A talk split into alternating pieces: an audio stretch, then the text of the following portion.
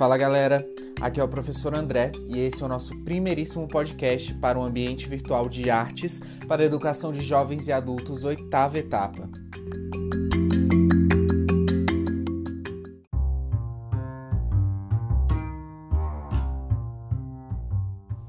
Bom, pessoal, uh, os podcasts vão servir como uma ferramenta extra para que a gente aproxime mais esse diálogo e também para criar, para ser um pouquinho da rotina dos vídeos e tentar novas configurações para nossa aula, tá bom? Hoje nós vamos trabalhar dois conteúdos bem simples, que é o folvismo e o abstracionismo, que são dois movimentos, na verdade, é, um movimento e uma tendência que vai surgir no século XX e permeia também aquele o mesmo período de surgimento daqueles movimentos que a gente já viu anteriormente, que foi o expressionismo e o cubismo.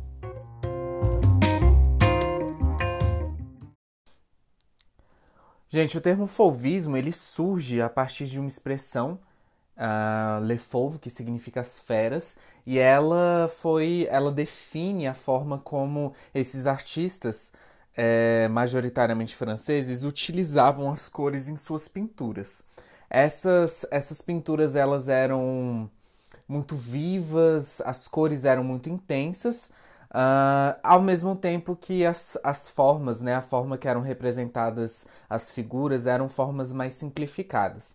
Ela vai surgir mais ou menos no mesmo período que o expressionismo, porém ela já vai ter uma temática bem mais leve, né, e bem mais alegre. Ela vai ter o seu centro de produção voltado à França e como principal destaque o artista Henri Matisse. Bom, já o abstracionismo, ele vai ser uma tendência artística surgida a partir da década de 20, uh, ah, e ela vai ser uma tendência que vai percorrer diversos movimentos artísticos. E vamos entender primeiro o que é abstrato. Abstrato é toda manifestação visual que não representa algo da nossa realidade. Então, por exemplo, é um quadro onde você consegue enxergar cores, formas, mas você não reconhece elas como formas reais. Como, por exemplo, um retrato onde você tem uma pessoa sendo representada, uma paisagem que tem um local e etc. Uh, ah, esses artistas eles estavam empenhados em representar por vezes seus sentimentos, né, expressar os seus sentimentos, outras vezes eles simplesmente queriam trazer uma, um estudo de cor, de forma, algo mais mais racionalizado, digamos assim.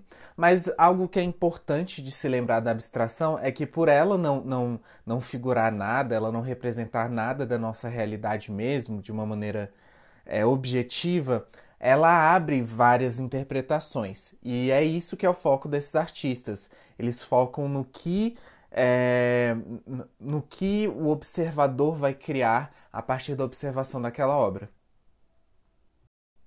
Nós dividimos a abstração entre a abstração informal e a geométrica, sendo que a informal vai trazer manchas de cores, áreas irregulares e preenchimentos variados, e já a geométrica vai trazer linhas retas, uh, formas regulares, né, formas geométricas em si.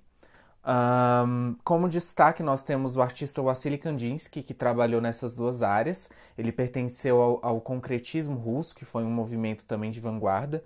Um, e ele vai, ele tem um trabalho muito, muito delicado é, por também associar essa pintura, essa criação de, de símbolos com, a, com o ato de se ler uma partitura e de produzir uma partitura musical.